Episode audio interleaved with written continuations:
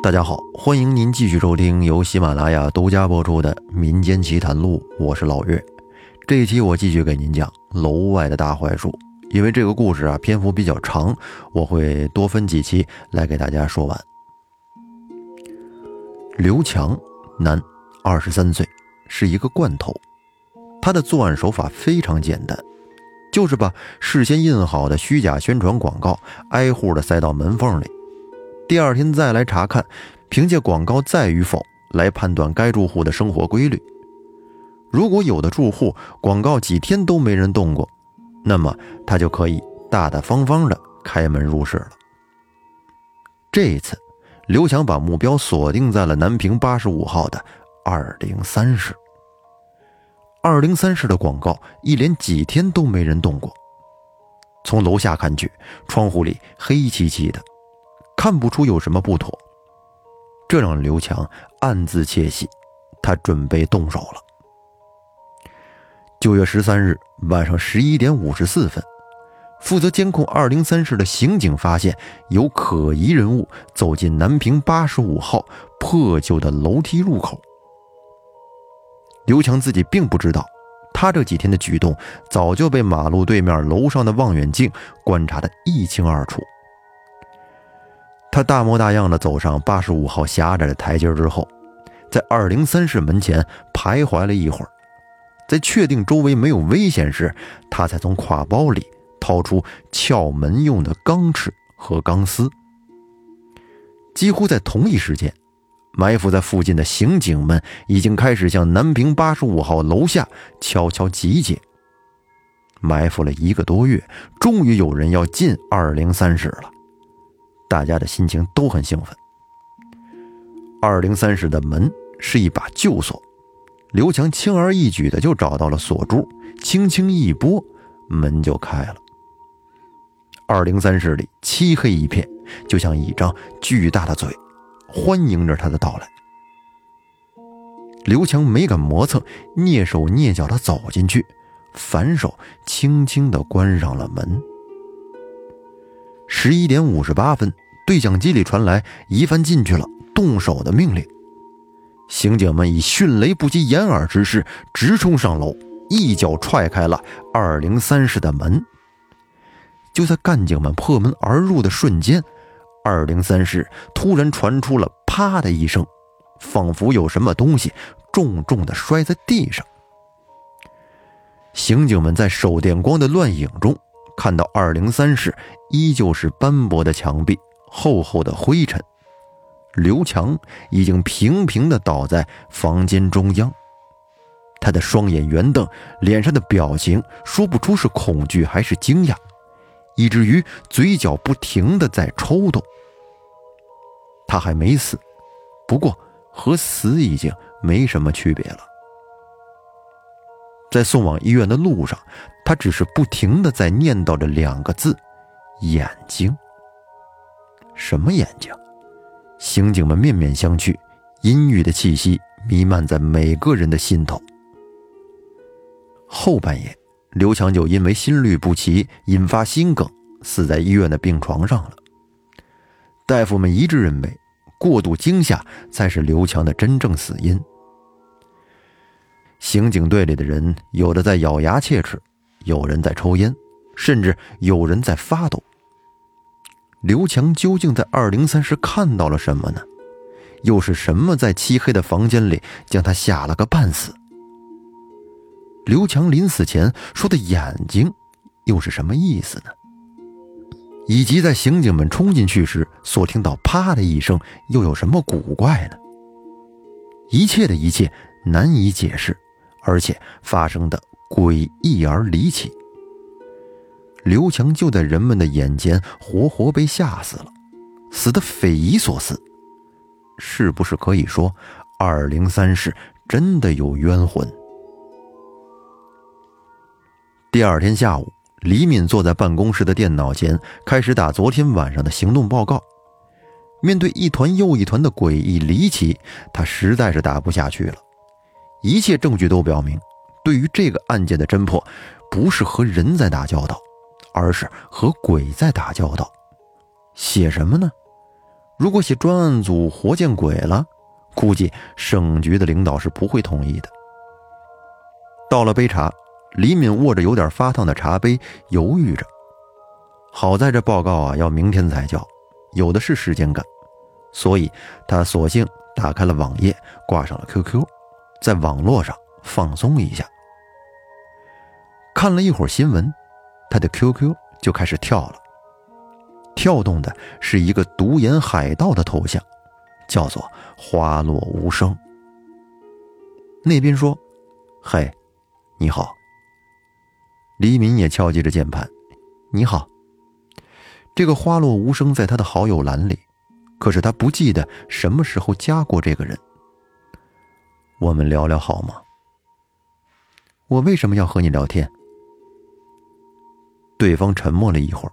发过来一句话：“你的报告打不出来，需要休息一下，或许聊聊天是个不错的选择。”李敏吃惊的捂住了嘴，打报告的是他，怎么知道？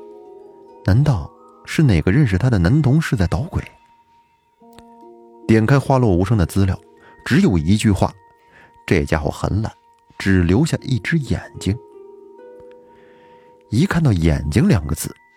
李敏心里不禁的打了个寒颤，他立刻想起了那个死去的盗贼刘强在临死前曾不停念叨的两个字“眼睛”。人体最脆弱的器官，总是能带给人最深的恐惧。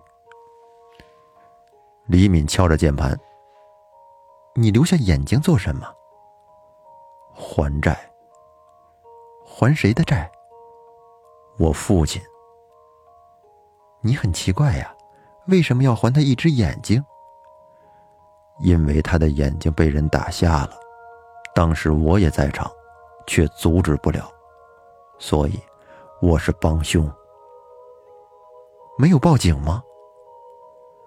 身为警察，李敏相信公安机关可以维持正义。对方沉默了，良久才发过来一行字：有时候。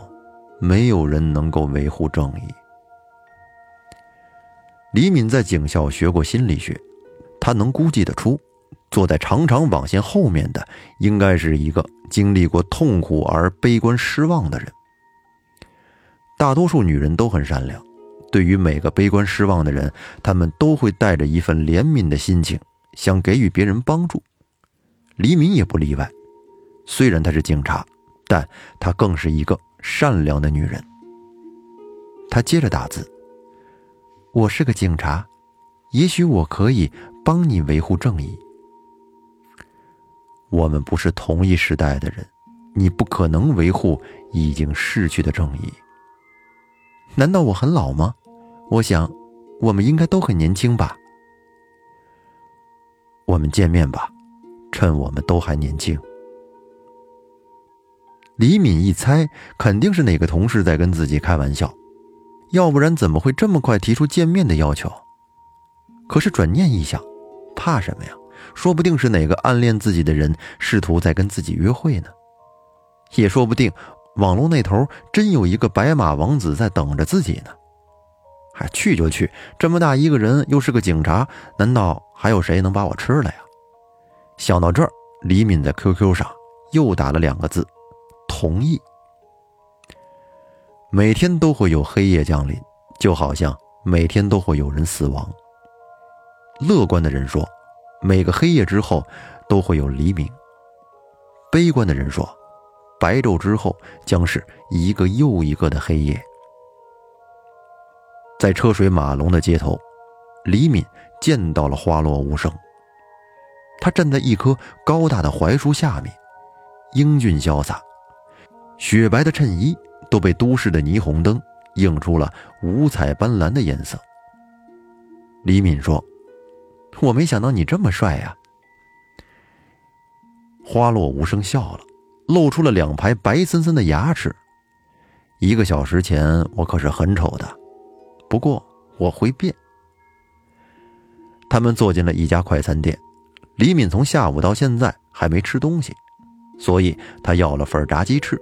一个蔬菜汉堡，一大杯饮料。花落无声，却什么都不吃。李敏就问：“你不想吃点什么吗？”“不，谢谢。你没听过秀色可餐吗？看着你的美丽，我早把饥饿忘到一边了。”这家伙的嘴还挺甜，李敏被搞得都有点不好意思了。他很少见网友，或者说他很不屑于见网友。在警校时的他，曾陪同寝室的一个女生去见了一个网友，结果是一只大恐龙啊！这恐龙就是形容长得不好看的男生。当时呢，就给李敏的心里留下了难以抹去的阴云。今天他本来以为是哪个同事在偷偷约他。没想到对方却是个英俊帅气的小伙子。意外的心情使他心中燃起了一个又一个的五彩的梦。一段交谈之后，李敏对于面前的这个男人产生了难以抵御的好感。在他印象中，男人们通常说话总是粗鲁而随便的，可是这个叫花落无声的男人，不但谈吐温文尔雅，而且特别善解人意。他仿佛知道你心里在想什么，仿佛也知道你究竟想听什么。他的一言一行，仿佛都体现出老天爷特意安排下的一种浪漫。于是，李敏很快觉得自己醉了，是陶醉还是麻醉，或者是中了魔？李敏开始问他的名字，他需要一个真实的名字来完美的充实他的梦。花落无声说：“我叫郑浩。”他说话的时候，一口白森森的牙齿总是很显眼。时钟指向了十一点，快餐店要关门了。郑浩说：“我家就在附近，我们去那儿坐一会儿吧。”李敏真的不想这么快就结束这样美好的夜晚，说：“太晚了，不太方便吧？”“怕什么？我又不会吃了你。”“哼，我会害怕，我是警察。”我怕什么？哦，你不怕鬼？鬼？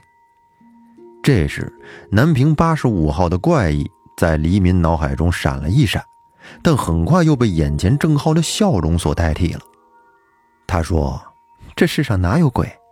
就算有，我也会对他说：‘喂，我是警察。’把手放在脑后，然后趴在桌子上。”郑浩听完，哈哈大笑。只见他苍白的脸上笑得很无奈。走出快餐店，郑浩伸手要打出租车，李敏却说：“你家在哪儿？我有月票，不如我们坐公交车吧。”李敏喜欢让男生们感觉他很节俭。郑浩没有反对。十一点三十分，他们坐上了最后一班三十四路公共汽车，车上乘客不多。大家都劳累了一天，有人在座位上打着盹儿。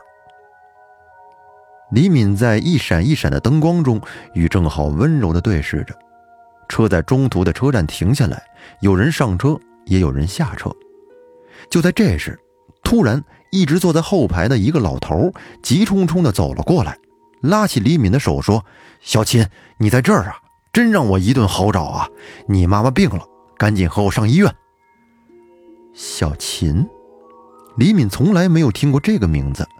突如其来的事情让他觉得有点莫名其妙。老人一脸很着急的样子，他一面大叫说：“快下车，我们打车去医院！”一面给李敏偷偷的使眼色。在一旁的郑浩则是面无表情。李敏更糊涂了，脑袋有点发懵。难道母亲真的病了？可这老头又是谁？难道这个老头是个神经病？这时，正好缓缓的伸出手要推老头，却被老头灵敏的侧身闪开了。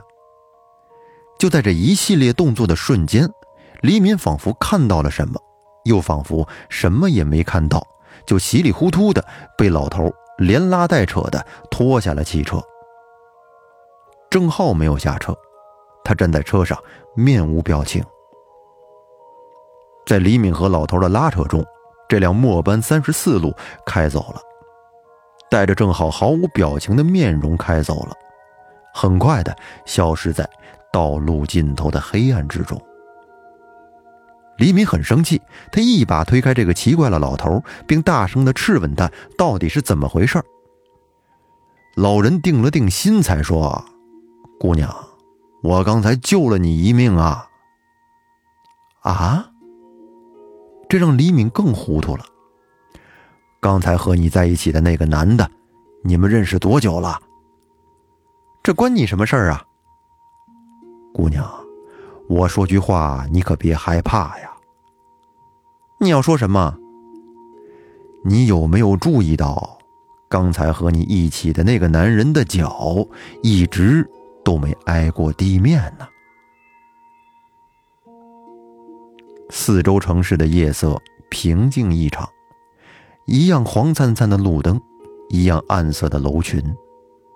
但是李敏确实害怕了，两只脚不挨地，就是说人是飞在空中的。这样的漂浮是没有人能做到的呀。我怎么就没有发现呢？郑浩不是人，又是什么呢？他努力的回忆着刚才和郑浩在一起的点点滴滴，在思绪的空洞中竭力的寻找着理智的解释。可是想来想去，郑浩除了谈吐的气度外，形象苍白，只有苍白。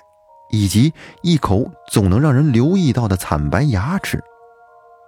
突然，他又想起一件事，这件事更加恐怖诡异，几乎令他发抖起来。